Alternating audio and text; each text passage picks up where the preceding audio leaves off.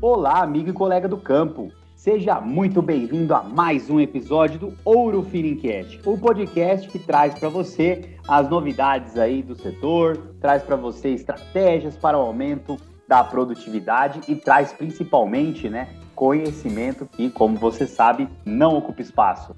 E novamente nós estamos aqui num podcast triplo. É isso mesmo, são dois super convidados aqui e vou chamar ela, já é já é praticamente apresentadora aqui do Ouro Finicast, a Gabriela Oliveira, que é nossa especialista em marketing aqui da Ouro Fino Saúde Animal. Gabi, seja muito bem-vinda a mais esse episódio. Fala, Brunão. Muito feliz de estar aqui em mais esse episódio. Hoje dando continuidade aí no nosso tópico de reprodução de suínos. E para isso, como tu já falou, nós temos mais um super convidado nesse podcast. E ele é o William Valadares. William é médico veterinário com mestrado em Sanidade e Reprodução de Suínos pela URGS e hoje trabalha como sanitarista na JBS na unidade de Dourados. William, seja muito bem-vindo ao Ouro Feedingcast. Olá, Gabriela. Olá, Bruno. Muito obrigado pelo convite. Fiquei bem feliz por ter essa oportunidade de estar falando com vocês sobre esse assunto que é bem relevante aqui dentro da nossa área de atuação. Muito bom. William, então, um dos feras aí quando a gente fala no assunto né, da, da, criação das leitoas, né, William? E já começando aqui para esquentar o nosso podcast, né? Vamos falar de eficiência produtiva, William? Que, que na verdade, é, quando a gente pensa, ela pode ser representada pelo número de leitões desmamados por fêmeas por ano, né? Se a gente pensar numa, numa meta econômica aí, se não for a principal, com certeza está dentre as principais metas econômicas do sistema de produção de suínos, né? E aí, pensando né, nessa eficiência produtiva, as leitoras de reposição, elas apresentam um papel fundamental como futuras reprodutoras, né? Por isso a gente precisa preparar muito bem elas para esse papel, né? Para a gente ter, claro, esse bom desempenho que a gente é, almeja aí no sistema. Nesse sentido, William, quais são os manejos aí que você considera indispensáveis para esse estímulo, né, ao primeiro cio dessas fêmeas aí, é, nessa entrada da vida reprodutiva delas? Então, Bruno, como você mesmo disse, a leitoa representa assim o que a gente tem de mais novo de material dentro de, genético dentro da granja, né? É da onde que o nosso plantel vai evoluir. Então é muito importante que ela tenha um bom começo aqui dentro da, do sistema produtivo. Ah, trabalhando como sanitarista, a gente sempre foca bastante na parte de saúde, né? Mas tem bastante manejos que são integrados ali para garantir que ela tenha um bom começo e que nos retorne todo esse investimento que a gente fez com essa leitoa no início da vida. Ah, sendo um tema que já é bastante explorado dentro da sinocultura, né? A gente tem algumas métricas que a gente usa para definir o que, que seria ideal para o início da vida dessa leitoa pensando na resposta que ela vai nos dar ali para frente quando ela começar de fato a ser produtiva dentro do sistema de produção. É lógico que todos esses, esses próximos fatores que eu vou falar para vocês aqui, eles atuam em conjuntos, então o resultado dessa leitura é uma condição multifatorial, mas de praxe, assim, dentro do campo, o que, que a gente utiliza é basicamente o peso, né? A leitura, ela tem que atingir um, ela tem uma meta de peso durante toda a vida dela, desde o nascimento até o momento que ela vai ser coberta todo, todo esse, essa meta, todo, tudo que a gente espera dela aqui tem um objetivo lá na frente que é justamente garantir a quantidade de leitão necessária para tornar o sistema rentável. O que você me falou ali, que o que a gente quer é leitão produzido e saindo na rampa, né? No fim das contas. Então a gente tem, uh, ah, para a gente citar três fatores assim, eu diria que o peso é bem importante, a gente acompanhar a curva de crescimento da fêmea, né? para saber se ela está desempenhando dentro do que a genética permite, para nos dar os resultados que a genética promete. A, a, idade, consequentemente, né? Então ele vem junto, o peso e a idade, elas têm que, eles têm que estar tá casados ali para a gente montar a curva de crescimento. E um que eu colocaria em terceiro ali para a gente ter um, um, um, um start legal seria o estímulo à puberdade e o cio propriamente dito, né?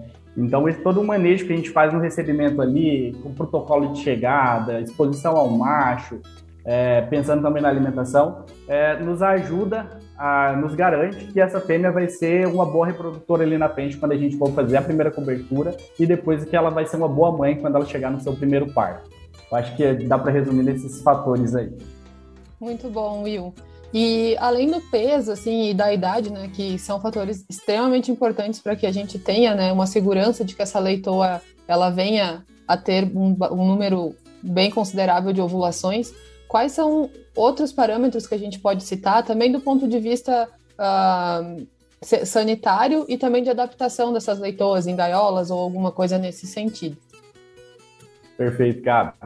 O, a parte sanitária, assim, a gente nunca uh, desapega, né? Muito importante. E dentro da suinocultura, assim, a gente pode trabalhar com duas formas com essas leitoas.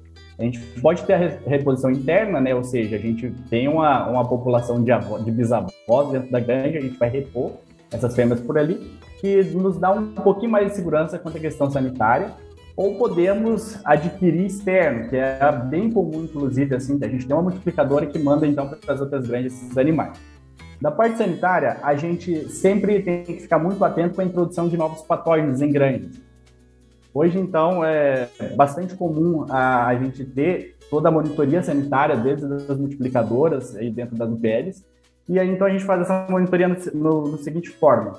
A gente compara uh, os patógenos presentes na multiplicadora, por exemplo, e os patógenos presentes nas UPDs, para a gente ver como que fica esse degrau sanitário entre esses dois estratos. Por exemplo, não é incomum hoje em dia, né, dentro da JBS, por exemplo, a gente trabalha dessa forma, trabalhar com multiplicadoras livres para micoplasma e APP. Só que as nossas UPDs não são livres. Então a gente tem um degrau sanitário muito grande ali. Aí a gente tem toda uma preparação dentro da, da, do, da fase de vida da leitona, né, na recria, para adaptar esses animais para chegarem ali uh, na, na UPD de uma forma mais preparada. Então, o, é porque ela não tem um contato, né, com, com, com esses patógenos, né? Aí, aí quando ela entra em contato, aí o baque deve ser grande, né, William? Exatamente, Bruno, é isso. A gente fala assim, é, trabalhando com a parte de multiplicadora, né? Para mim, até a fase de creche, em que são tudo livre, é sensacional o desempenho. Mas para o pessoal do campo já é pior, porque como vem de uma origem livre, quando chega lá, o impacto é muito maior, né? E aí a hora que a gente fica louco de, ah, o animal está adoecendo na chegada, ah, o animal uh, não está aguentando ali, os primeiros dias de grande já está adoecendo. Que entra diretamente no nosso assunto aqui, que é aí como que a gente maneja essa fêmea ali nesse comecinho para garantir que ela não vai adoecer é, e, ou que se ela for adoecer, ela adoeça no momento certo e não prejudique a produção dela, que é garantir uma boa gestação e um número ideal de leitões ali na frente. Então a gente e trabalha basicamente isso aí já que tu entrou nesse assunto, tu pode detalhar para a gente alguns manejos que a gente pode adotar, ou até mesmo uh, qual seria talvez a melhor idade da gente receber a leitoa na granja para a gente conseguir fazer toda essa adaptação que é necessária, né? O que, que, quais alternativas vocês talvez utilizam ou que tu pode nos citar aqui? Claro. Então, Gabi, quanto mais cedo a gente conseguisse conseguir receber a leitoa na granja, melhor tanto para a questão sanitária né, e de produtividade. Você tem um controle maior sobre o cio, a curva de raçoamento, sanidade, então ela vai ter um tempo maior de adaptar a, a, micro, a microbiota da granja, né? E então é bem melhor para a gente. Um leitor por volta de 70, 80 dias assim chegando na, na granja seria o ideal. A realidade hoje em dia é que para receber essas leituras, a gente tem, sabe que tem um investimento em estrutura, né? A gente precisa de um espaço a mais dentro da granja, que às vezes que as granjas não foram projetadas para isso. Hoje a gente já tem algumas adaptações. Só que aí a realidade é que os animais hoje em dia chegam por volta de 140 dias. Dentro das integrações, assim, a gente tem as estratégias, né? Aqui na JBS, por exemplo, a gente trabalha com multiplicadoras livres, né, de micoplasma e APP, e obviamente a gente não pode mandar esse animal livre, assim, sem ser exposto a, essa, a esse patógeno para dentro da UPD. Então, uma, um assunto que é bem discutido, assim, né, dentro, pensando do, do, do quadro respiratório dos animais, que é o micoplasma, a gente pode fazer aclimatação, que é uma técnica assim, sensacional. A gente vê uma diferença muito grande quando a gente faz a utilização dessa exposição precoce controlada ali na recria para os animais antes de chegar na UPD. Então você vê que o animal ele responde muito melhor quando ele chega na granja, né? Uh, quando ele passa por esse processo de exposição. Uh, falando em bom português, né, eu falaria assim: você manda um animal livre para uma granja que não é livre, é um tiro no pé. O animal vai adoecer. E o que acontece, assim, um é quadro bem interessante, é que o animal, ele chega, por exemplo, chega um animal livre no UPD, ele vai começar a tossir na hora que ele tiver o, a, o contato com o microbiota. E o primeiro, a primeira ação do pessoal da granja é o quê? Medicar, medicação, taca antibiótico, e ali tenta acabar com essa tosse. E aí volta um pouquinho no assunto que eu falei ali, que a gente tem que deixar o animal adoecer, só que no momento certo. Então, às vezes, o pessoal está é, inibindo ali a contaminação do, do, da leitoa no início da granja, aí quando vê a fêmea está adoecendo lá na hora que ela não poderia, no flushing ou no momento da cobertura, e aí está impactando diretamente em cima do número de nascidos. E aí a nossa rentabilidade no processo ali cai bastante, né? A gente não consegue reter a leitoa e tem um desempenho bem baixo desse animal. Essa tua abordagem é muito interessante, Will, porque uh, muitas vezes a gente pensa em fazer essa aclimatação já quando a leitoa está na granja, né? E aqui tu nos trouxe uma outra visão, que é uma aclimatação, vamos dá para chamar de precoce, talvez, ou no sítio anterior, para que essa leitoa ela já, já chegue né, mais preparada nesse desafio que ela vai encontrar.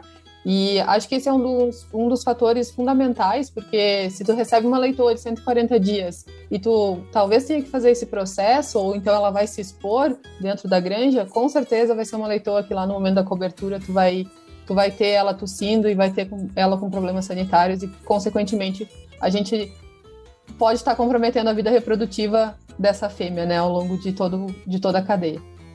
Exatamente, Gabi. E assim, ó, falando em uns prós e contras, né, da gente fazer exposição na recria, um, um contra, assim, é que a gente faz, geralmente, utilizando a cepa de um AUPD, mas a gente sabe que tem uma variabilidade das cepas de micoplasma, né? E não necessariamente todos os animais que estão indo, desses animais que estão indo para todas as granjas têm a mesma cepa. Mas um, um, um, cuidado que a gente toma é que a gente quer expor só o micoplasma, né? A gente não quer nada, nenhuma patógeno a mais ali, APT, influenza. Então a gente toma esse cuidado. E aí já entra numa das limitações do processo, né? Que é achar, às vezes, dentro da integração, uma, uma, uma granja que não tenha esses outros patógenos para a gente poder fazer a aclimatação. Uh, mas no caso de, naquele assunto anterior que a gente falou, de receber a leitoa um pouquinho mais nova, aí sim também é um cenário ideal, né? Que a gente consegue fazer a aclimatação quando a gente tem a, a instalação construída para isso ali, para as leitoas, a gente faz a instalação com a própria, com a própria cepa ali da granja, né? Na, na granja. Só que aí tem que chegar mais cedo, que é o que você comentou, chegar com 140 dias ali, a gente não tem tempo hábil ali para garantir que vai cessar toda a excreção até o momento do parto, né? É. é. o principal objetivo é que a fêmea ela tenha a infecção com o micoplasma, excrete o micoplasma, mas cesse a excreção antes do primeiro parto e não contamine o leitão. Muito legal. E acho que todos esses tópicos que tu está trazendo aqui para a gente são muito pertinentes e também mostra a organização do ponto de vista sanitário da, da própria empresa, né, nesse caso, para tu conseguir ter tantos os isolados, fazer essa exposição uh, precoce aí na recria, ou até mesmo, no caso, se tiver que enviar a fêmea uh, mais jovem, tu ter esse espaço de granja e toda essa logística também, tu, tudo mapeado, né, para que seja redondinho o processo. Muito legal. Exatamente, obrigado. E aí, só para não falar, não fugir muito do, do, nosso tema central, né, a gente fala muito bastante da, do, da micoplasmose, que é assim, um dos principais patógenos, e pensando na, no, no preparo da leitoa, tudo aquilo que eu falei ali no começo, dos três pontos principais de peso, idade, cio, a gente é diretamente relacionado com, a, com estados sanitários, né? Se uma fêmea, ela não é chegada ali na preparação, se chegou na sua propriedade e não tem essa aclimatação sanitária necessária, se ela vai ficar doente, ela não vai comer, consequentemente, ela não vai ganhar o peso ou a espessura de toucinho necessária para entrar no cio. E aí, às vezes, é um animal que morre, aí sua retenção já cai. Então, é, não dá para desvincular os dois, né? Porque um é diretamente relacionado ao outro. A gente sempre fala assim, a fêmea doente, ela não vai priorizar a reprodução, né? Ela vai sobreviver primeiro e depois, em outro momento, vai pensar é, o que fazer da vida ali. E é onde a gente perde e onde a gente tem bastante oportunidade também hoje dentro das grandes da campo. Reprodução sempre por último aí na, na, na cascata de prioridades do, do, organismo, né? Da, da fêmea, né, William? E assim é, a gente falou muito da, da pré-cobertura, né, da aclimatação, etc. Mas, por exemplo, após a cobertura, após a inseminação, né, tem, tem algum indicador que, que vocês ficam de olho, que pode te alertar sobre a possibilidade dessa leitoa não ser saudável aí do ponto de vista reprodutivo? Ou, ou realmente tem que esperar o, diagnóstico, o parto, enfim, para a gente conseguir ter, ter uma noção aí se ela, se ela vai ser uma boa matriz ou não? Bruno, tem sim os indicadores que a gente faz o acompanhamento, né? E eu falo assim, o principal, sem dúvida, é o retorno ao ciclo. E aí, mas é, o retorno ao cio ali, os abortos durante a gestação, são tudo uma consequência, né? Geralmente, principalmente o retorno ao cio dos manejos que a gente faz na pré-cobertura, como você comentou. Então, uh, se a gente recebeu o animal na nossa propriedade e a gente fez o preparo ali, fez a exposição ao macho, acompanhou a curva de raçoamento, chegou na hora da cobertura, uh, esse animal tem um peso adequado, a gente cobriu, muito provavelmente esse animal vai conseguir manter essa gestação, né? Ele tem toda a condição assim fisiológica para manter essa gestação até o parto. Só que se é um animal que não foi, não passou por aclimatação, sofreu por a parte de sanidade, ou às vezes por problemas locomotores ali, e no momento da inseminação você vê que é um animal assim que é duvidoso, que a gente fala, né? Ele está na, como em bom mineirês, na tábua da beirada, pode cair para cá ou para lá. É, ele, esse sim tem um, um, risco muito grande de ter o retorno, que é basicamente que ele não consolidou a gestação, né? O animal não chegou em condições adequadas ali, ou seja, por disfunção hormonal ali no eixo hipotálico hipofisário, seja por qualquer outra questão de não consolidar a gestação. Então tem a repetição de cio dentro desse processo aí. E aí, principalmente, o índice que a gente monitora, né? Aí a gente tem as repetições regulares, que a gente. Que, dentre as duas é a melhor, né? E as regulares também. Mas é basicamente o que a gente monitora, principalmente dentro da vida de pós-cobertura da leitoa, dentro das grandes. Muito bom, William. E acho que até é um ponto de muitas vezes as pessoas olham, né? Ah, retornou uma vez, talvez seja uma fêmea que a gente ainda possa insistir, né? Numa segunda inseminação. Mas aí, se ela vier a retornar, daí, bom, é uma fêmea problema realmente. Talvez a gente tenha que considerar ela como descarte, né? Muitas vezes. Exatamente. A gente é muito apegado às fêmeas, né? É verdade. Abre mão. É, mas às vezes, quando a gente é bem frio, né, assim, coloca na ponta do lápis mesmo, você vê que não vale a pena o retrabalho, né, o investimento, a dose que você está gastando, a alimentação que a fêmea está comendo ali, o manejo que você gasta com essa fêmea, o espaço que ela ocupa, era muito mais fácil você ter descartado do que você insistir numa coisa que vai dar problema. A gente vê aí pela literatura, inclusive o setor de ciência tem trabalho com isso aí, que não compensa, né? Tem uma taxa alta de, de retorno, você cobre o retorno do retorno não vale a pena mesmo trabalhar esse, esse, esse animal dentro do sistema de produção. Muito legal. E quando a gente fala de leitor, acho que o outro indicador que é muito legal a gente trazer para o pessoal que está nos escutando é com relação à taxa de reposição, né? Hoje a gente tem altas taxas de reposição aí de leitor, então o normal é que fique entre 45% e 50%, me corrija aí se eu estiver errado, mas no, normalmente a gente pratica essas taxas de reposição e a gente também vem falando muito do ponto de vista da leitoa, né? O quanto que ela sofre o impacto dela quando ela chega na granja. Mas quais que são os riscos também sanitários quando a gente olha a granja com a chegada das leitoas, né? Elas, por mais que a gente tenha uma situação normalmente mais estável nas recrias das multiplicadoras, o que, que a gente pode talvez estar tá introduzindo aí na granja, né? É, Gabi, isso é um ponto bem interessante, né? Assim, a gente, em todos os as granjas, a gente tem um processo de biosseguridade muito grande, né? A gente exige banho, fumigação, é, arco sanitário. E a gente vê, assim, que o principal a rota de, de, infecção geralmente é o animal. Justamente por isso aí, às vezes a gente não tem um mapeamento sanitário desse animal, da vida dele, né?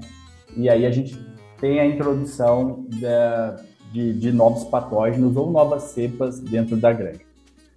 Hoje em dia, Gabi, eu falo assim que as empresas de genética que trabalham aqui no Brasil e dentro das integrações que são os grandes centros de produção assim, né, é muito bem mapeado, sabe? Então a gente trabalha com com animais livres, né, e que são monitorados mensalmente. Aqui a gente dentro da empresa tem um programa de monitoria para micoplasma, para APP, influenza, salmonela. Então a gente garante entre aspas assim uma sanidade e um estado sanitário bem bom para esse animal que vai chegar na reposição.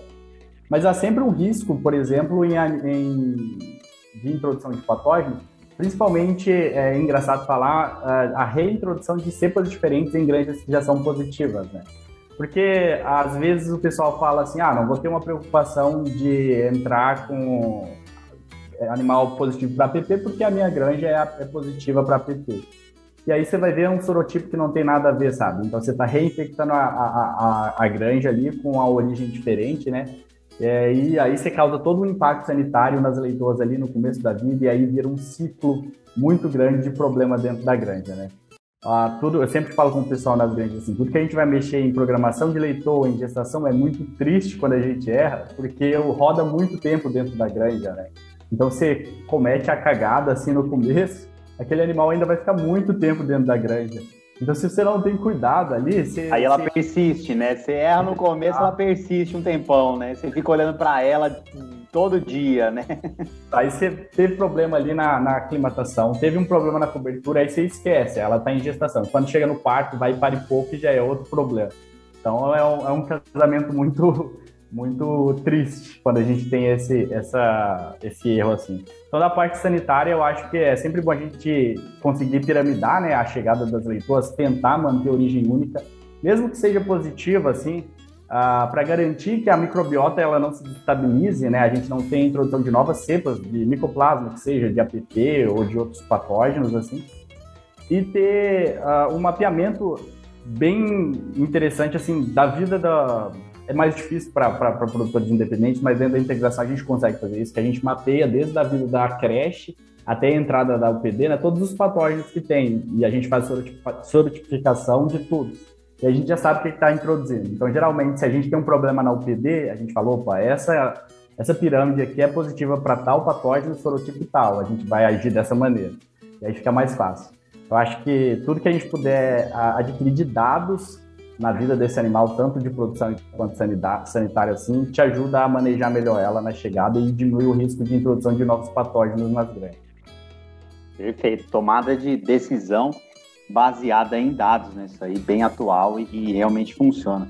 Ô, ô, William, e a gente falou bastante, né? Deu uma pincelada aí no, na questão aí do, do, dos problemas respiratórios, né? A gente falou um pouco aí é, nesse sentido. Mas e locomotor? Assim, é, é uma coisa que, que, que, pega bastante, é um negócio que tem que estar tá, tá sempre atento, esse tipo de, de, de, enfermidade, ou realmente o, o gargalo aí, quando a gente tem algum tipo de problema na, na granja, é respiratório mesmo? Bruno, é, o locomotor ele é um problema e ao mesmo tempo não é, né? É uma coisa que a gente tem sempre que ficar monitorando. Hoje em dia, com essa, com, a, com essa fêmea moderna, né, a gente sabe que tem um crescimento assim muito rápido, ganha peso rápido, assim, o animal foi desenhado para isso. Então, a, por mais que você faça uma seleção ali no nascimento, a, na creche, na seleção de recria mesmo, às vezes ainda vai passar algum animal que tem seu 0,1% de defeito ali no, no, no, aprumo, por exemplo. E aí é, uma coisa, é, é um assunto que sempre está em pauta, porque a gente vê, assim, varia bastante de sistema para sistema. Se a gente tem um animal, por exemplo, que vem de uma recria mais antiga, que trabalha com lâmina d'água, a gente vê que o problema no casco mesmo é, é, é preocupante. O animal chega, que a gente chama, fala travado, né, na, na, na UPD, um animal que não vai caminhar bem, não vai se locomover, não vai se alimentar, Consequentemente, não vai ser bem estimulado e não vai entrar em si. Aí já é um problema na nossa preparação. Ou animais que realmente teve, houver, houve algum erro na seleção desses animais e aí foi com um aprumo muito defeituoso, às vezes foi chinelado demais ou com um casco muito pinça. E a gente vê esses problemas ali na chegada do UPD. Então eu falo assim que varia bastante de sistema para sistema, né? É, dentro da nossa realidade aqui, não é um problema, a gente tem casos, obviamente, porque é muito, eu acho que zerar a gente não zera em lugar nenhum, mas não é um problema. O respiratório, ele a gente dá mais atenção porque ele prejudica mais. Uh, mas caso, assim, de, uh, se for um problema dentro do sistema de produção, eu acho que pegar bastante na seleção da fêmea, né, e controlar também a, alimentação, às vezes animais gordos demais, né. A gente tem uma, uma meta para o lote ali de alimentação, de peixe fino, a gente prestar atenção porque às vezes você está engordando demais esse animal e aí ele está estourando o casco por causa do manejo de alimentação e aí você perde todo o seu processo no início da vida da leitor por conta de um manejo de coxo mal feito, que seja. Perfeito, é isso aí. Bom, de novo, né, estar tá, que tá de olho aí em todos os pontos, né? É, Gabi, tem mais alguma pergunta? A gente já está aqui se encaminhando para o final aqui do, do nosso super episódio, tá muito interessante o assunto. Quer comentar alguma coisa, Gabi? Só queria já de antemão agradecer ao William aí pela participação. Acredito que os nossos ouvintes, assim como eu, vão adorar esse podcast, porque eu aprendi muito aqui com ele hoje. Ele trouxe bastante, realmente, dois, coisas hein? práticas do dia a dia. E realmente, assim, de ver esse ponto de vista sanitário dele, acho que foi bastante impressionante. E, e quem está aí, seja independente ou produtor integrado, já fica de olho em algumas coisas que ele falou, tipo pirâmide sanitária, isolamento de agente, mapeamento do que está acontecendo em todas as cadeias, né, em todos os pontos da cadeia de produção. Eu acho que isso é bastante importante, essa visão que ele nos trouxe. Então, Will, muito obrigada por ter participado com a gente aqui hoje. Eu que agradeço, Gabi. Vou fazer um comentário final, né? Que é o que é mais que é o que eu mais recebo de pergunta dos produtores, né? Que é qual que é o protocolo de protocolo de medicamentos para recebimento das leitoas nas grandes, né? E hoje eu falo assim, não tem um protocolo desenhado, né? O pessoal tem que é muito uma fórmula de bolo. O animal chegar, a gente vai medicar na entrada, esperar sete dias, começar uma medicação e aí no intervalo de tal de tantos fazer outra medicação. E casando com o que você falou aqui, ó, e que eu disse, né, a gente tem que mapear muito cada granja, porque cada granja vai ser uma situação diferente, às vezes as condições vão ser diferentes e a doença vai aparecer numa, num, num momento diferente. É bem importante a gente dar um, uma janela sanitária no começo para o animal se infectar com a microbiota da granja. E depois a gente pensa em uma medicação. E se a gente tem resultados assim de antibiogramas, a gente trabalha mais certeiro, né? Mas basicamente isso aí de comentário final. Eu agradeço muito o convite, a Gabriela e o Bruno. Foi muito legal o papo às vezes ficou um pouquinho disperso ali, mas é porque não dá para separar um assunto do outro, né? E dentro, na prática, a gente vê que é tudo interligado e é dessa forma mesmo que acontece. Mas é isso aí, tá certo. Se na prática é assim, a gente tem que falar dessa é. mesma maneira, né, William? É tudo integrado, né? Obrigado pela sua participação, foi muito enriquecedor. A Gabi falou que aprendeu demais e eu também, viu? Somos dois aqui. Gabi, obrigado novamente aí pela sua presença aí, conduzindo aqui o Ouro Fincast nesses temas aí de suma importância. Muito obrigado por ter vindo conosco aqui também, viu? Eu que agradeço a participação, a oportunidade, sempre aprendendo, né? E assim como todas as pessoas que estão nos ouvindo aí. E para quem, Brunão, quer saber mais de reprodução, nós temos mais dois podcasts nessa mesma trilha de podcasts, vamos chamar assim. Uma falando de fêmeas e outra também da parte de, de reprodução do macho. Então, olhem lá no nosso no Spotify, enfim, no aplicativo que você utiliza e procure nossos podcasts que estão sensacionais. Aí, Gabi. Não vou nem falar qual episódio que é, que é para turma ir lá e procurar. Às vezes esbarre algum outro episódio, também se interessa, já vai ouvindo. É isso aí, conhecimento não ocupa espaço e, e é tudo que a gente busca aqui nesse Ouro Finicast. Então, pessoal, muito obrigado aí pela audiência, por estar conosco, por seguir os nossos episódios e aguarde que a gente vai continuar trazendo coisa boa para vocês, viu? Um grande abraço e até a próxima. Tchau!